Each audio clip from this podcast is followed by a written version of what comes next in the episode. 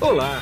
Você vai ouvir agora um episódio do podcast Vida Moderna para ficar atualizado com o que existe de mais moderno e deixa a vida mais interessante.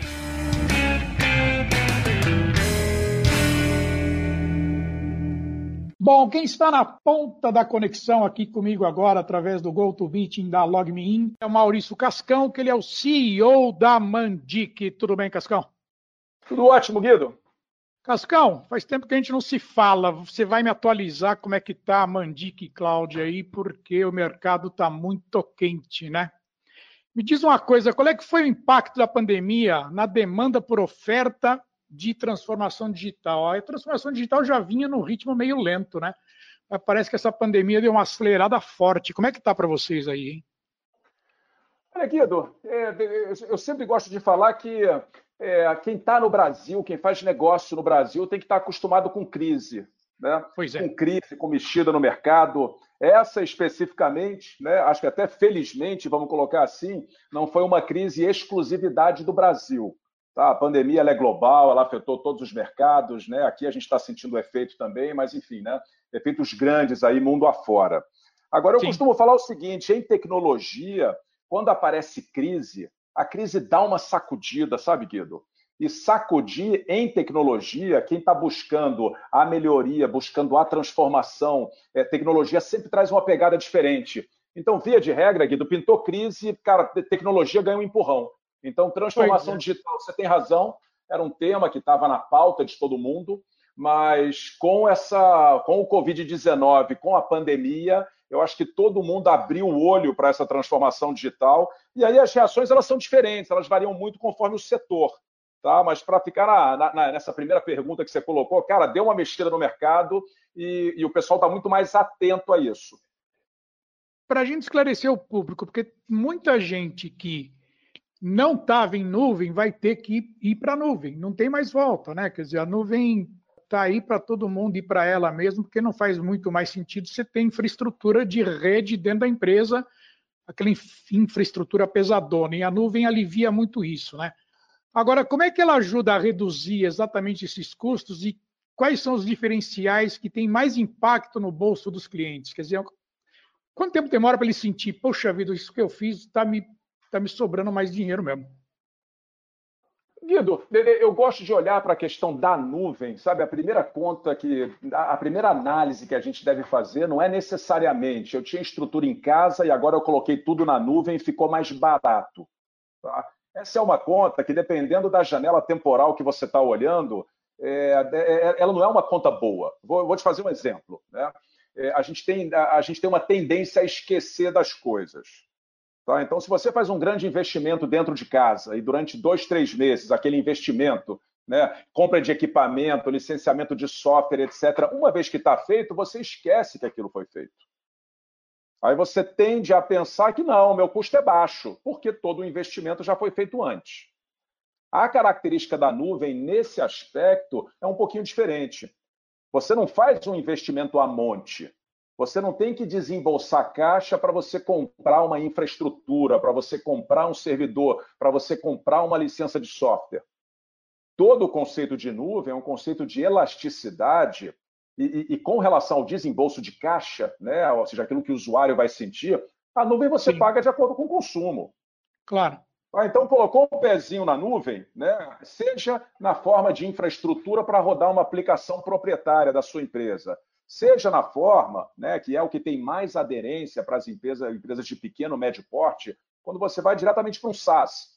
Ou seja, você está alugando um pedaço de software que desempenha determinada função para o teu negócio e embutido no preço daquele aluguel mensal já tem a infraestrutura. Então, eu não gosto assim de fazer a classificação de nuvem é mais cara é mais barata. Eu diria o seguinte, é muito mais prático Sim. Porque enquanto você ainda carrega nas costas aquele piano, a responsabilidade de, periodicamente, né, é, compra hardware, né, compra licença de software, onde que vai colocar aquilo? Agora deu um problema no hardware, chama o técnico. Ele geralmente né, justifica de uma forma que 99,9% dos empresários não entendem. Então Exatamente. fica aquela desconfiança, estou investindo bem ou mal o meu dinheiro. Né? Não é que o técnico esteja falando, enfim, esteja driblando alguém. É porque ele fala o tecniquez. Né? Então, a, a nuvem é mais prática porque você abstrai uma série de dimensões. Você não tem que se preocupar com a compra do hardware, aonde você vai colocar o hardware, se fica no data center próprio, se fica no data center de terceiro, quanto que vai custar a banda larga, quanto que custa Sim. a energia, o número de pessoas que vão estar administrando aquele, aquele ambiente, se basta ter gente durante o horário ou se você tem que ter gente à noite também. E agora surgiu é. uma nova versão do software, você tem que fazer uma atualização do ambiente. Você abstrai tudo isso. É. Então, em termos de praticidade, não tem dúvida. A nuvem é você morar em aparte hotel, tá, Guido? Sim. Sabe, você chega ali, você saiu, voltou, tá tudo arrumado, entendeu? Parece Exatamente. que você instalou o dedo, entendeu? Você sai, entra ali uma arrumadeira, dá uma geral, na hora que está com fome, né? Você pede o serviço, serve comida, ou você vai no restaurante. Então, é, é, é, muito ambiente né, de, de, de autoatendimento, tem muito serviço embutido na nuvem. Então, em termos de praticidade, é ímpar. Sem dúvida nenhuma. E tem uma coisa também que eu acho fantástica na nuvem, que eu acho uma beleza, que é o caso da sazonalidade, né? Que precisou de mais recurso, com um clique você abre mais recurso. Passou aquele, aquele pico, você pode baixar e voltar para uma estrutura menor, né? Isso é uma beleza também, né? É, essa sazonalidade, ela, é, é, ela capitaliza em cima daquilo que é um dos grandes benefícios da nuvem, que é a tal da elasticidade. Exatamente. A nuvem é elástica. Precisa mais, você pede mais, que nem você falou, né? Alguns cliques aumenta a capacidade. Esses cliques podem, inclusive, ser automatizados.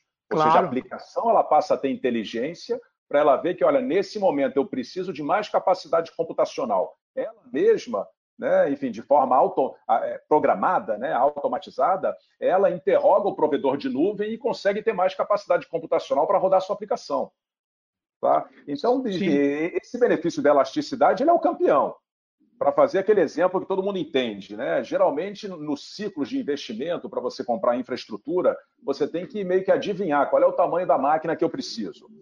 Você nunca compra uma máquina que seja do tamanho exato da sua demanda naquele momento, até porque você vai conviver com aquela infraestrutura 3, 4, 5 anos. Então a é. tendência é você dizer, legal, eu precisaria de 20, né? Mas faço uma extrapolação de quanto eu vou crescer nos próximos dois, três, quatro anos, é melhor eu comprar uma máquina de 60.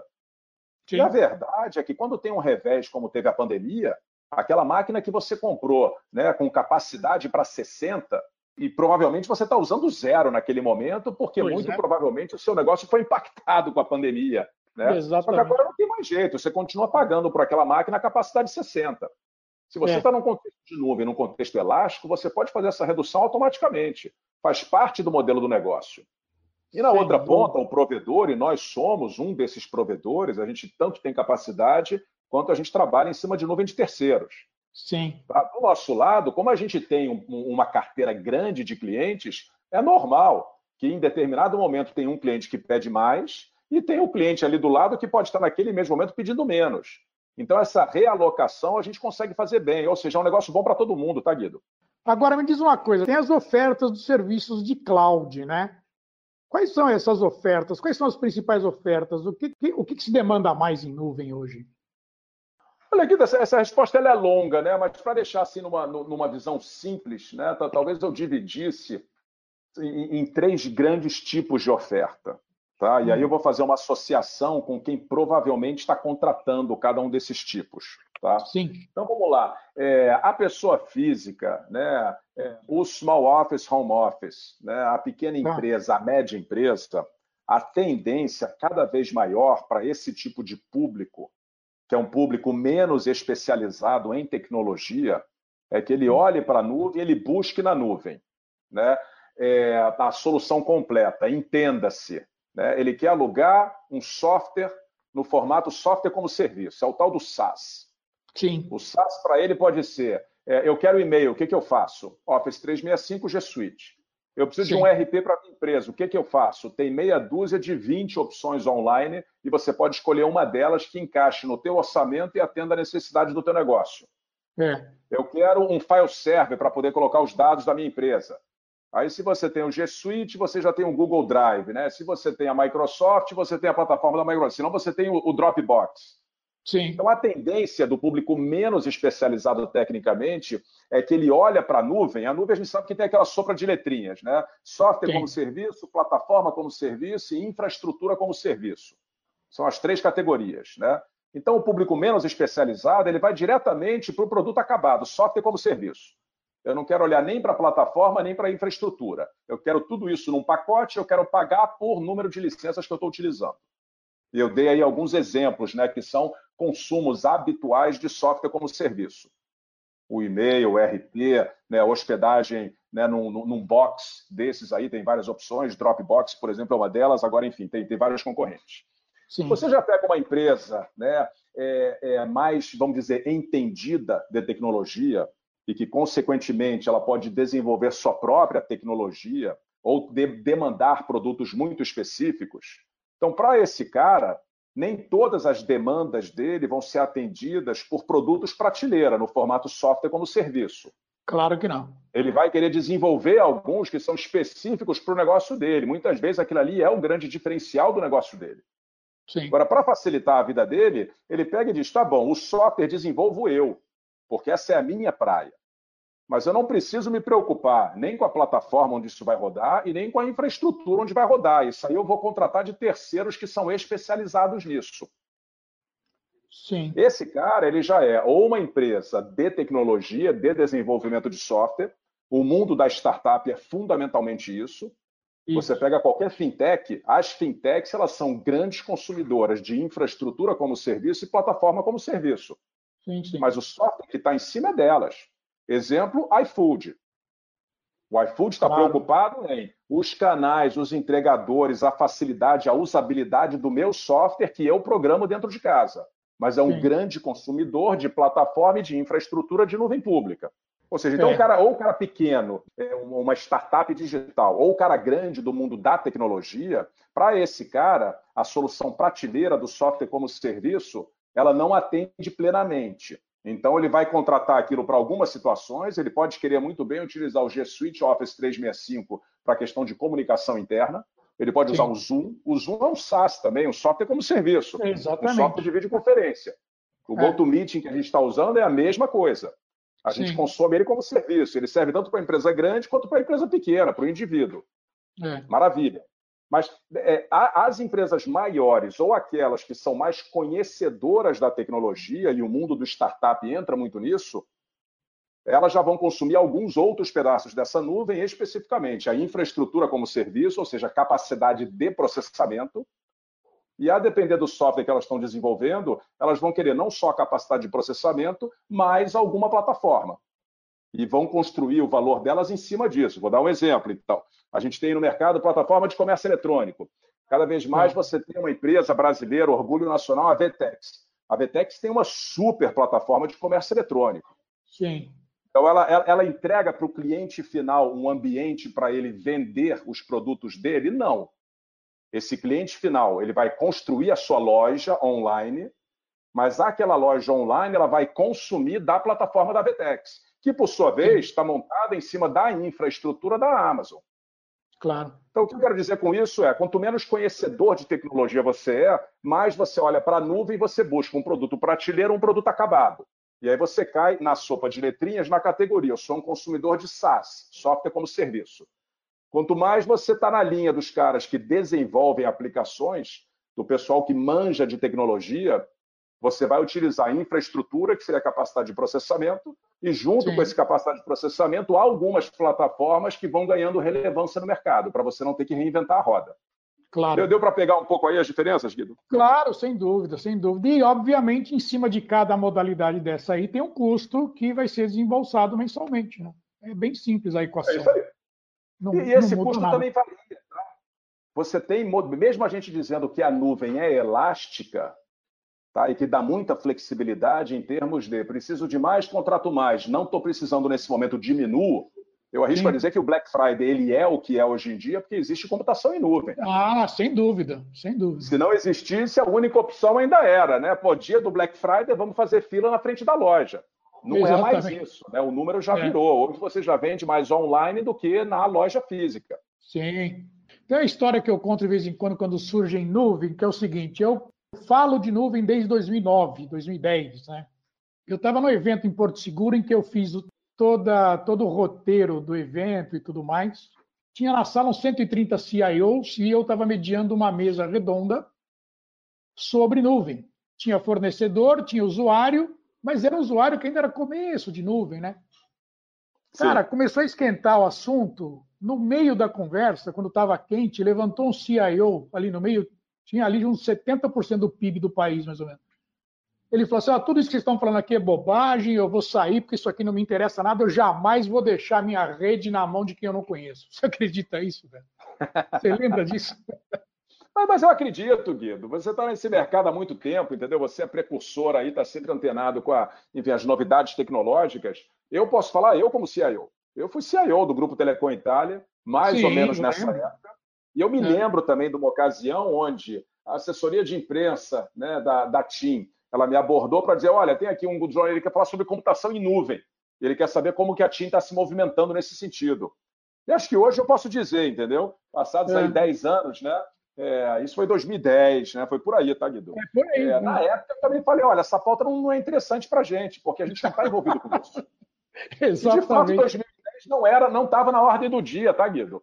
Ali no é. momento era dinheiro, capex, constrói data center próprio, coloca os equipamentos Exatamente. lá dentro, né? E a gente estava acostumado a operar dessa forma, entendeu? Entrar no é, data é. center e olhar um monte de equipamento e ver tudo isso é nosso, né? E vamos tomar conta de A a Z olhando desde o aspecto da energia, da banda, da dupla abordagem, da segurança no acesso, a gente tomava conta de tudo isso. E hoje em dia você já não precisa né, não. pegar e tomar conta desse negócio de A a Z. Você pode dedicar energia para aquilo que realmente é o que agrega valor ao teu negócio. Então evoluiu Exatamente. muito. E, a, e, na verdade, a transformação digital começou ali, né? É, a, gente, a gente gosta sempre de cunhar uns nomes, né, Guido? A é. própria computação em nuvem lá atrás, a gente pode dizer assim, quando surgiu computação em nuvem, né, a gente poderia até reescrever a história, né, dizer que, que a transformação foi ali. Né? É. Ali começou a ter uma transformação que o pessoal naquela época chamou de computação em nuvem.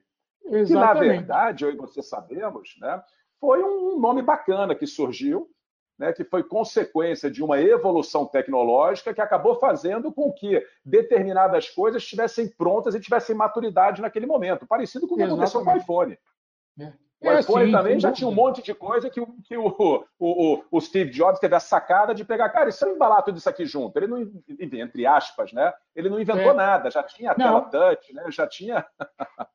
Exatamente. A segurança da nuvem. Muito se fala que a nuvem é insegura, que não sei o quê. Né? Eu, eu acho isso particularmente uma conversa que não vai ter fim nunca, porque sempre vai achar gente, você vai achar pessoas que acham que é tudo inseguro, né? Mas a segurança contra spam, DDoS, invasão e tudo mais, fica por conta de quem? Do data center, no caso Mandic, ou cada usuário tem que se preocupar com, com a invasão também? Olha, é, Guido, essa parte aí, vamos lá, para a gente falar um pouco da questão de segurança. Né? Eu falava é. isso, há, enfim, há uns bons anos atrás e continua válido no contexto de segurança. Acho que são duas frases aí. Primeiro, né? é, uhum. você não tem ambiente seguro, você tem ambiente com segurança. Exatamente, sem dúvida. Tá, então dizer que ah, mas esse aqui não cai nunca, esse aqui nunca vai ter problema, isso é uma falácia, não, não existe, não, né? nem na nuvem, nem dentro de casa. Não. Tá? E a segunda coisa que eu gosto, né, como reflexão, é um pouco aquele conceito também, que hoje já está amplamente superado, mas acho que vale a comparação. Né? É, o que é mais seguro, né? É dinheiro no banco ou dinheiro no colchão? Sim. Então, a questão de nuvem, né, quando você diz, ah, vou colocar meus dados na nuvem, você está dando um passo que é o passo de, cara, o meu dinheiro eu não tenho mais que guardar em casa. É. Eu não vou mais colocar dinheiro no colchão. Eu vou confiar que tem alguém especializado nisso, que faz né, de guardar o dinheiro dos outros, né, seria os dados dos outros, né, faz daquilo a sua profissão, que coloca as suas credenciais né, nesse trabalho que existe para prover esse tipo de serviço, não para um, mas para N clientes. Aí, consequentemente, como ele é tão especializado nisso, ele faz melhor do que o cliente dele. Então, essa percepção, quando você começa a tirar as coisas de dentro de casa e coloca na nuvem, né, é, você pode assumir que o ambiente é perfeito, né? Aí, sabe, não, tem nada perfeito. A, a, segurança que você vai ter na nuvem depende também do quanto você quer gastar.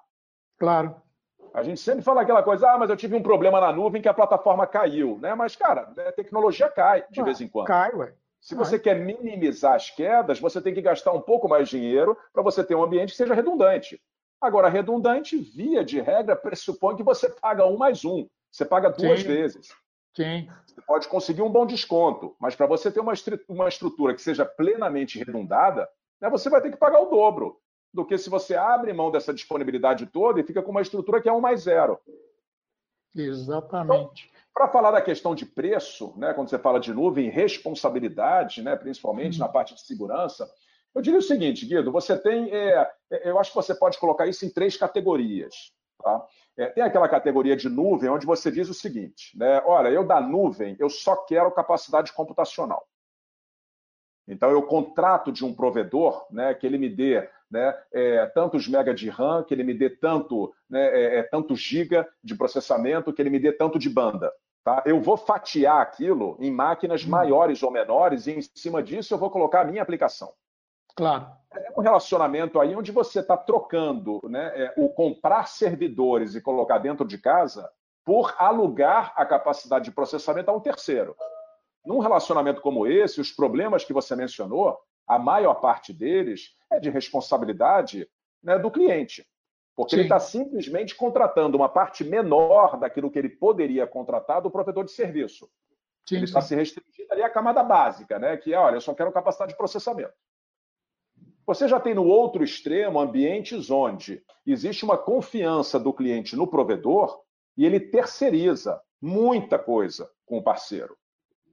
Nesse momento, né, com os problemas que você mencionou, ataque de DDoS, né, invasão de dados, né, é, ransomware, é, enfim, resgate de dados, aí a responsabilidade, é óbvio, tem que ver o que foi pactuado no contrato. Mas você pode ter modelos onde quem vai assumir o grosso dessa responsabilidade é o provedor da infraestrutura com uma camada forte de serviço de segurança. Sim. E você tem cenários intermediários onde o cara diz: olha, isso aqui eu quero que você faça, isso aqui faço eu. E aí, quando surge um incidente, a gente tem que sentar na mesa para entender um pouco. né? Aí você pode ter um pouco a bola dividida. Tá? É. Mas a temática em si de dizer é mais seguro ficar dentro de casa porque a nuvem é insegura, isso é completa falácia. Eu diria, sabe, é, se você olha assim, é, hoje em dia nem, é, nem o governo americano, entendeu? Nem a NASA não, né? não, tem não, um, um, orçamento suficientemente grande para que ela possa investir em infraestrutura de segurança num formato que ela diga, ó, oh, tá vendo, isso aqui é melhor do que eu colocar num provedor de nuvem pública, que pode ser, enfim, a Amazon, pode ser a Microsoft, etc. Então, mesmo esses grandes que têm, em teoria, orçamento infinito, já dizem, cara, acho que não vale a pena. Né? Dinheiro tem custo para todo mundo. E o cara começa a pensar, olha, esses caras são especializados, eles fazem isso melhor do que eu. Exatamente. Para a gente finalizar agora, me diz uma coisa: essa pandemia que deixou todo mundo em casa, né? O cara que tem o primeiro, o primeiro, não, o primeiro não, o cara que tem um pequeno comércio, o cara que tem uma pequena loja ali, ele está na nuvem, negócio dele toca na nuvem, ele ainda estava engatinhando no e-commerce. Numa paradeira dessa aqui, como é que fica essa despesa dele? A coisa vai ficar parada, ele vai ficar desembolsando, dá para ele diminuir, dá para ele. O que, que dá para fazer?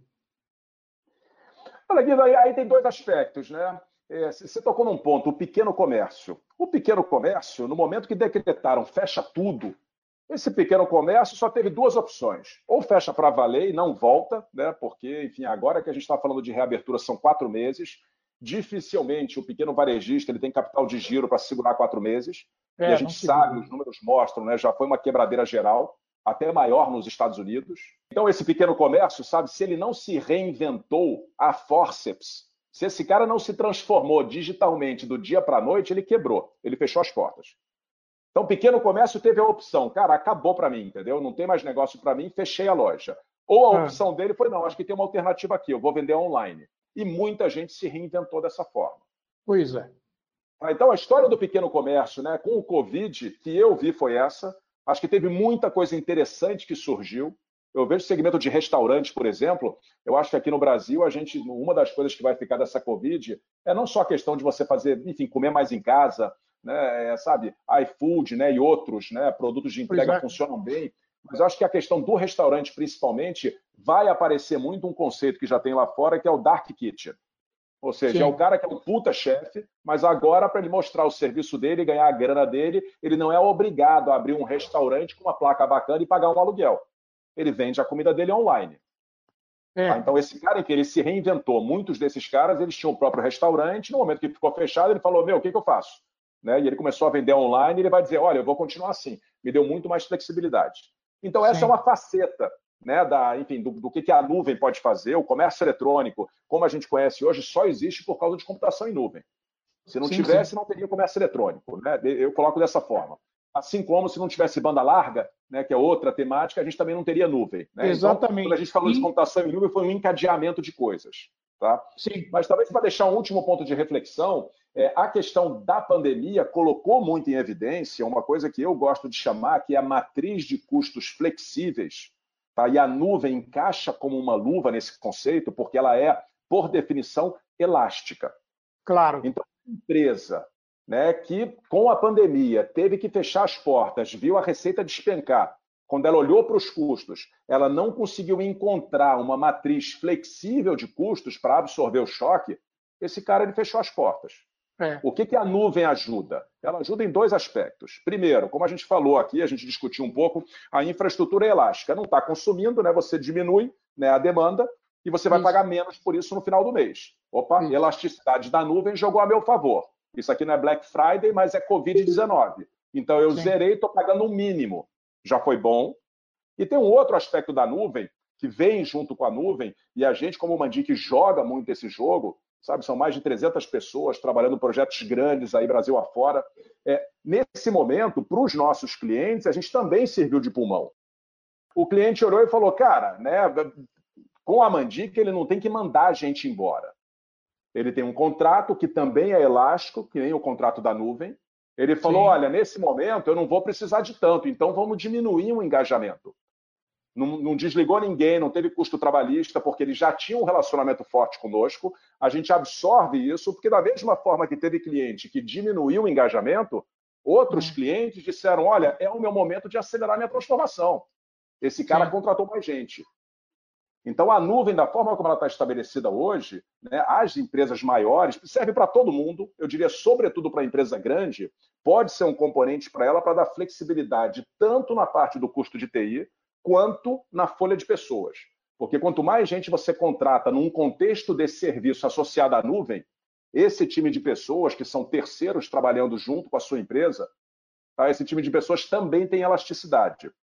Então, sabe, é, em momento de crise tem que pensar de forma diferente, tem que pensar fora da caixa. Né? O Covid veio para dar mais um empurrão na tecnologia, para dar claro. mais uma acelerada. E quem trabalha em tecnologia como a gente trabalha, entendeu? Isso aqui é um vento que bate forte, ajudando as empresas a se transformarem para ficarem mais resilientes. Exatamente. Tá bom. É isso aí, Cascão. A gente vai voltar a se falar mais quando terminar essa pandemia, depois de uns meses que terminar aí, para saber se, se tudo isso se consolidou, se teve algum retrocesso, se teve algum avanço que a gente não previa. Mas eu quero agradecer bastante teu tempo comigo aqui e a gente volta a se falar. Muito obrigado, viu? Maravilha, Guido, foi um prazer. Foi bom a gente se, se reencontrar aqui e eu faço, faço minhas as suas palavras. Vamos manter esse contato forte aí. Estou aqui à disposição. Tá bom? Exatamente. E aqui é Guido Orlando Júnior, diretor de conteúdo do portal Vida Moderna, que você acessa em www.vidamoderna.com.br. Tchau. Você acabou de ouvir um episódio do podcast Vida Moderna. Assine grátis nos apps Spotify, iTunes, Deezer, Tuning, Google Podcast e Android Podcast.